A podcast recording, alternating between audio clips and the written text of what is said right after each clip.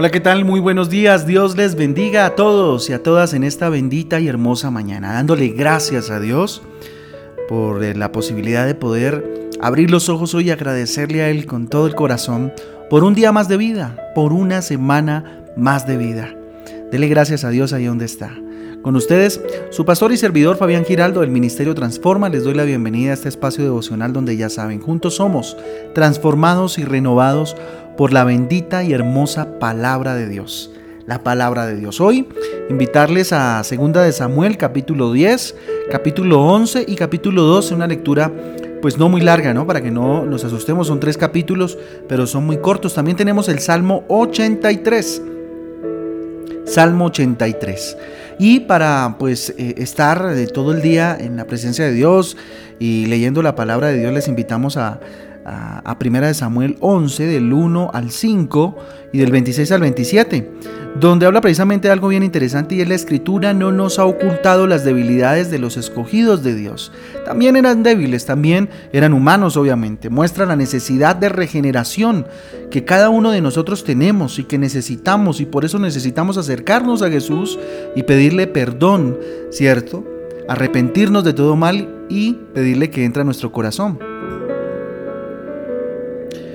Eh, y Él exalta definitivamente al único que es santo y de poderosa gracia para salvar, que es obviamente Jesús. El pecado oculto es claro a los ojos de Dios, créame. Segunda de Samuel 12, del 1 al 14, el Salmo 32, el Salmo 51. Dios santo, aquí están los atributos especiales, santo, de juicio, perdonador, pero no deja impune el pecado. Dios eh, es un Dios justo es un Dios justo. Yo les invito entonces que vayamos a 2 de Samuel 11. Segunda de Samuel 11. Ahí encontramos algo bien interesante y hoy digamos que le puse como título a este devocional cuando se baja la guardia. ¿Sí? Cuando se baja la guardia. Este concepto es más conocido entre los boxeadores. Esto se refiere específicamente a cuando ellos bajan los brazos y no protegen, eh, no se protegen en medio de la pelea o de los golpes del enemigo o del contrincante, ¿verdad? Bajar la guardia también significa, ojo, descuidar, flaquear, abandonar la actividad de guardia. Miren, la razón por la cual un boxeador baja la guardia es porque cree ya haber ganado el combate y se descuida y en un descuido pues obvio recibe un golpe tal vez que no esperaba y en muchas ocasiones eso le cuesta la pelea. Es decir, ha perdido eh, el combate, ¿sí? Es decir, que pudo haber perdido ya el combate, obviamente, cuando ya todo indicaba que era el ganador, ¿sí? Cuando todo parecía indicaba que tenía la victoria, en un momento de descuido, por un solo golpe, pierde la batalla. Miren, esto le pasó a David. David tenía todo, todo, una buena relación con Dios, todo lo que hacía le salía bien, ¿sí? venía de triunfar eh, en todas las guerras eh, eh, que, pues, se le habían presentado, ¿verdad? Tanto era el éxito de David que ya sus enemigos se rendían sin necesidad de pelear inclusive. Tremendo. En 2 de Samuel capítulo 10 también que es objeto de lectura el día de hoy en nuestro devocional, en el versículo 19 dice lo siguiente, viendo pues todos los, eh, todos los reyes que ayudaban a Hadad, eh, Hadad de Ser, eh, cómo habían sido derrotados delante de Israel, hicieron paz con Israel y le sirvieron. Y de allí en adelante los sirios temieron ayudar más a los hijos de Amón. Miren, David el hombre perfecto, el hombre de la relación extraordinaria con Dios, pecó. Pecó, cometió pecado, se hizo adúltero y esto desagradó completamente a Dios.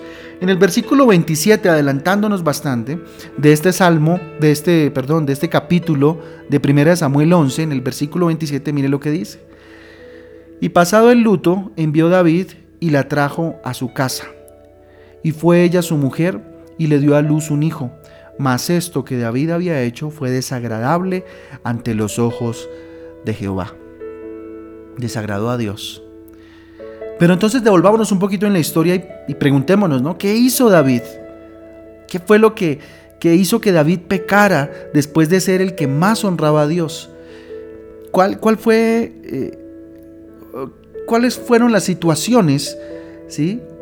que hicieron que David llegara al punto tan desagradable para Dios y desagradable, inclusive eh, lo va a encontrar usted en la lectura, eh, lo desagradable que hizo, ¿sí? Lo desagradable que fue, qué fue lo que pasó, ¿sí? Y hay unas características que encontramos en, cuanto vayamos a la lectura, que vamos a ir encontrando poco a poco. Características que David desarrolló en un medio de descuido.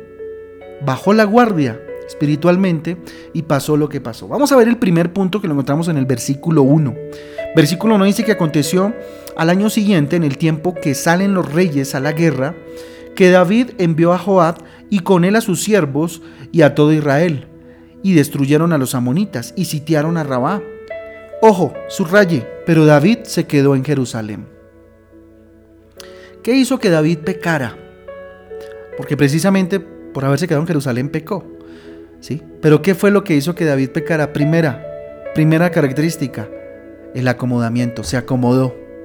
Se acomodó. ¿Qué encontramos a un rey acomodado? ¿sí? El, no cumplir con su deber. El no ir a cumplir con su deber de rey, de ir delante de, la batalla. Ya los hombres de David dejaron de ser mm, esos endeudados eh, y amargados de, la cueva de Adulán, ¿se acuerdan? Ahora eran los valientes de David, ¿sí? y hombre, se convirtieron en grandes líderes y David consideró que ya no era necesario que saliera a la guerra y no lideró, sino que delegó. Nunca dejes de trabajar solo porque ya tienes personas a quien delegar.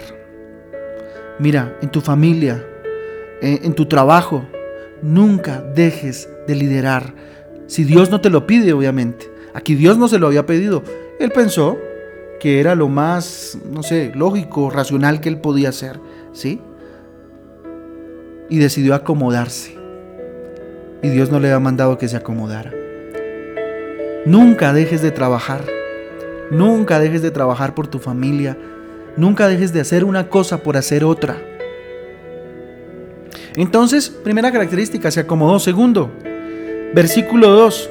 Y sucedió un día, al caer la tarde, ojo, al caer la tarde, que se levantó David de su lecho, al caer la tarde, o sea, tarde, la tarde, o sea, ni siquiera madrugó, y se paseaba sobre el terrado de la casa real y vio desde el terrado una mujer que se estaba bañando, la cual era muy hermosa. Miren, segunda característica encontramos. Se levantó muy tarde, dice que se levantó al caer la tarde. ¿Sí? Estaba en un estado de ocio. Miren, una de las características para caer en pecado es tener una vida ociosa. Y esto lo podemos añadir, estar en el momento y en el lugar equivocado, porque es que él no debía haber estado ahí, él debía haber estado con todos sus hombres en el campo de batalla como corresponde. Todos esos hombres habían dejado a su familia. Él debió haber ido con ellos. Por el hecho de ser rey, no debió haberse quedado. Una vida ociosa, una vida acomodada y una vida ociosa, eso es sinónimo de pecado. Otro punto, versículo 3, mire lo que dice el versículo 3 de 2 de Samuel 11. Envió David a preguntar por, e, por aquella mujer y le dijeron, aquella es Bexabé, hija de Eliam, mujer de Urías Eteo. ¿Se lo advirtieron? ¿Se lo dijeron? Miren, otra característica, interesarse por lo que no se debe. Ojo, acomodarse, vivir una vida ociosa, pero además interesarse por lo que no debe interesarse. El pecado entra por nuestros ojos y empieza a gestarse en nuestra mente. Lo mismo sucedió con Eva. Ella empezó a ver el árbol como algo codiciable. El problema está cuando empezamos a ver cosas de manera diferente a lo que lo deberíamos ver. David, ¿qué debió hacer? Bueno, ya estaba en el lugar equivocado, ya estaba en medio de la ociosidad, ¿verdad? ¿Qué debió hacer? Voltear la mirada y no interesarse más por ello. Pero decidió mirarla un poco más tal vez y enviar a preguntar a ver quién era. ¿Sí? Tremendo. En Génesis 3, 6, hablando un poco de Eva, mire lo que dice.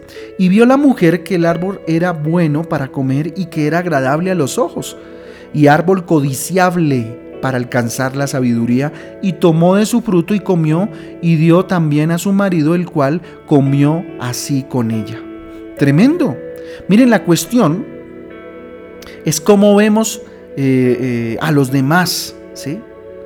¿Cómo, cómo nuestra, cómo, cómo nosotros miramos, cuál es la perspectiva que tenemos de las cosas. No dejes que tus emociones te cambien la manera de ver las cosas o las personas.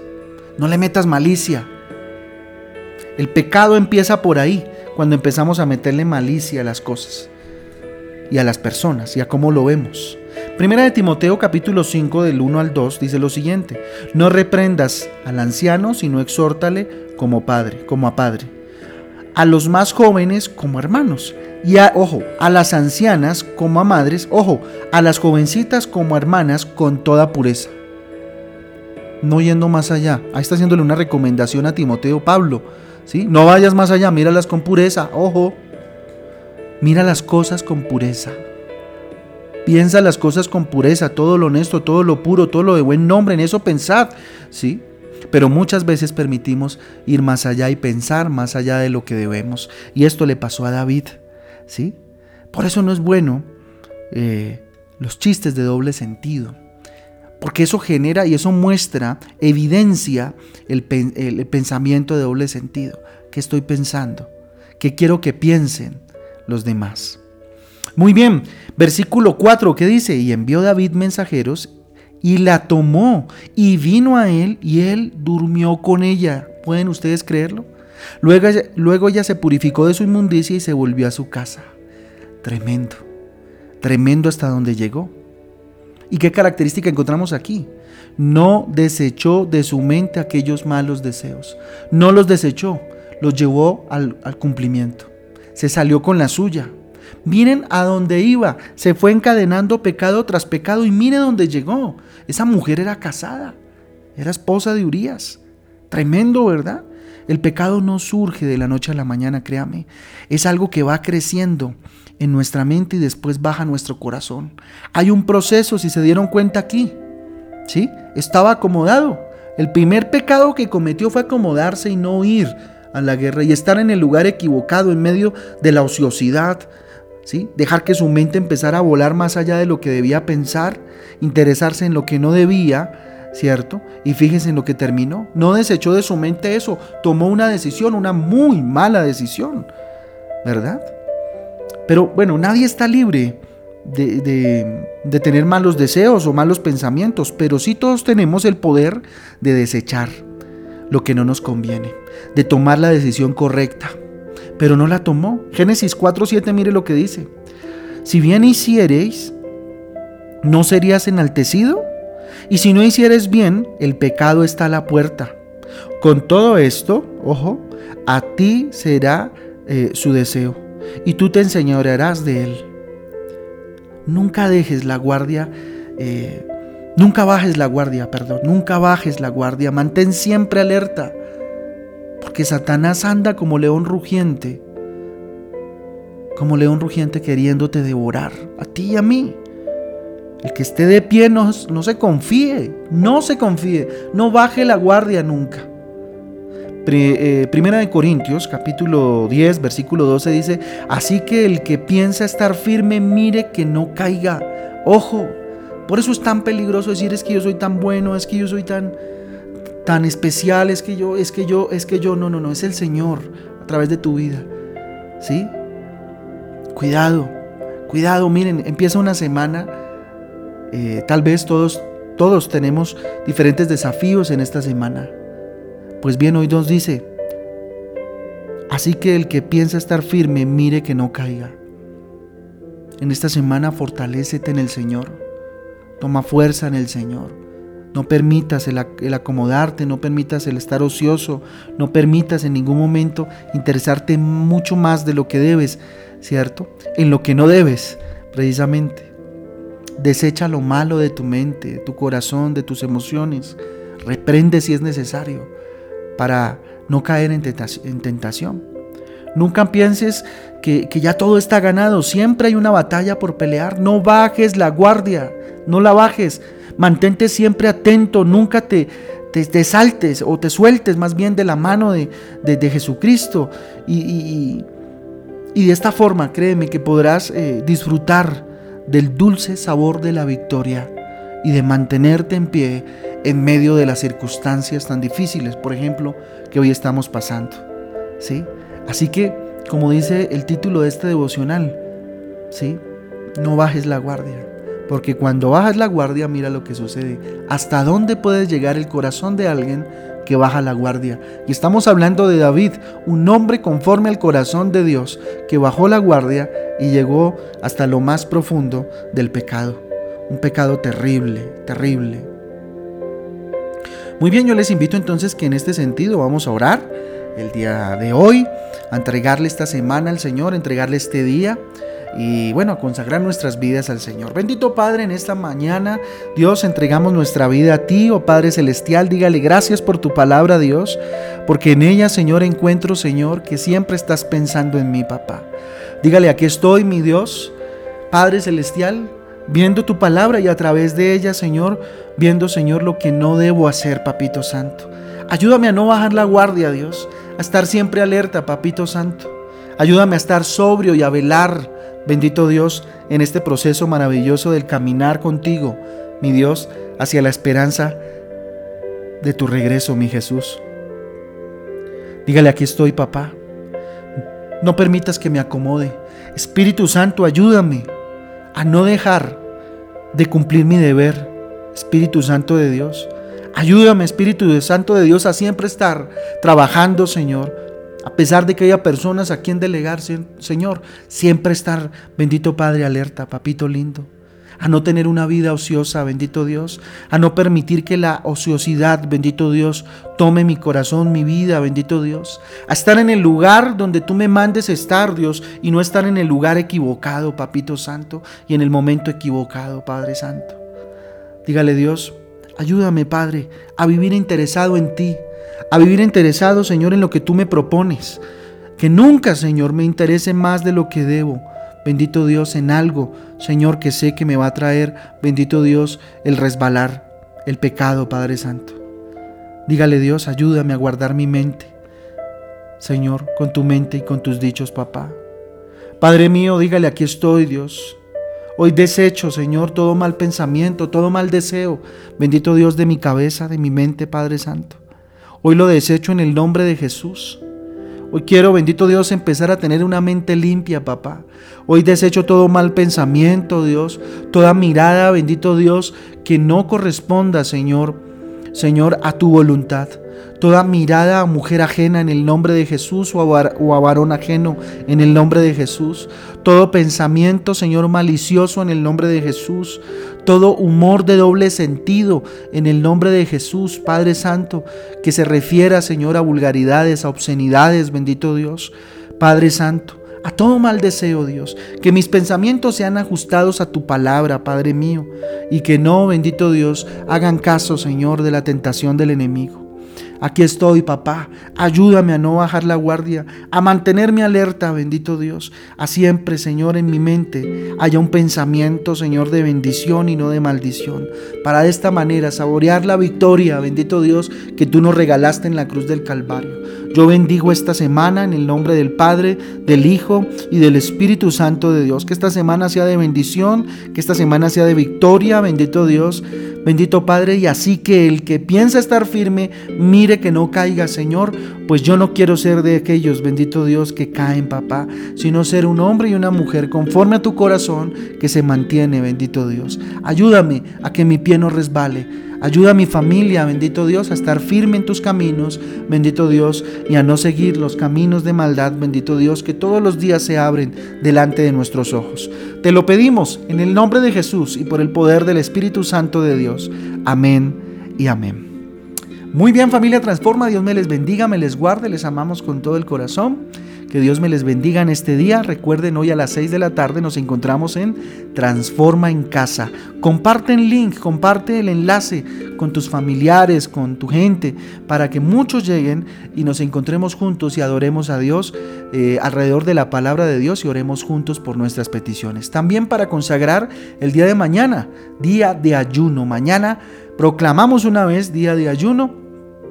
Una vez más, día de ayuno eh, el día de mañana, miércoles 24, 24 de junio para glorificar a Dios de esa manera. Entonces les mando un abrazo, Dios me les bendiga, me les guarde y que tengan un día muy especial. Chao, chao.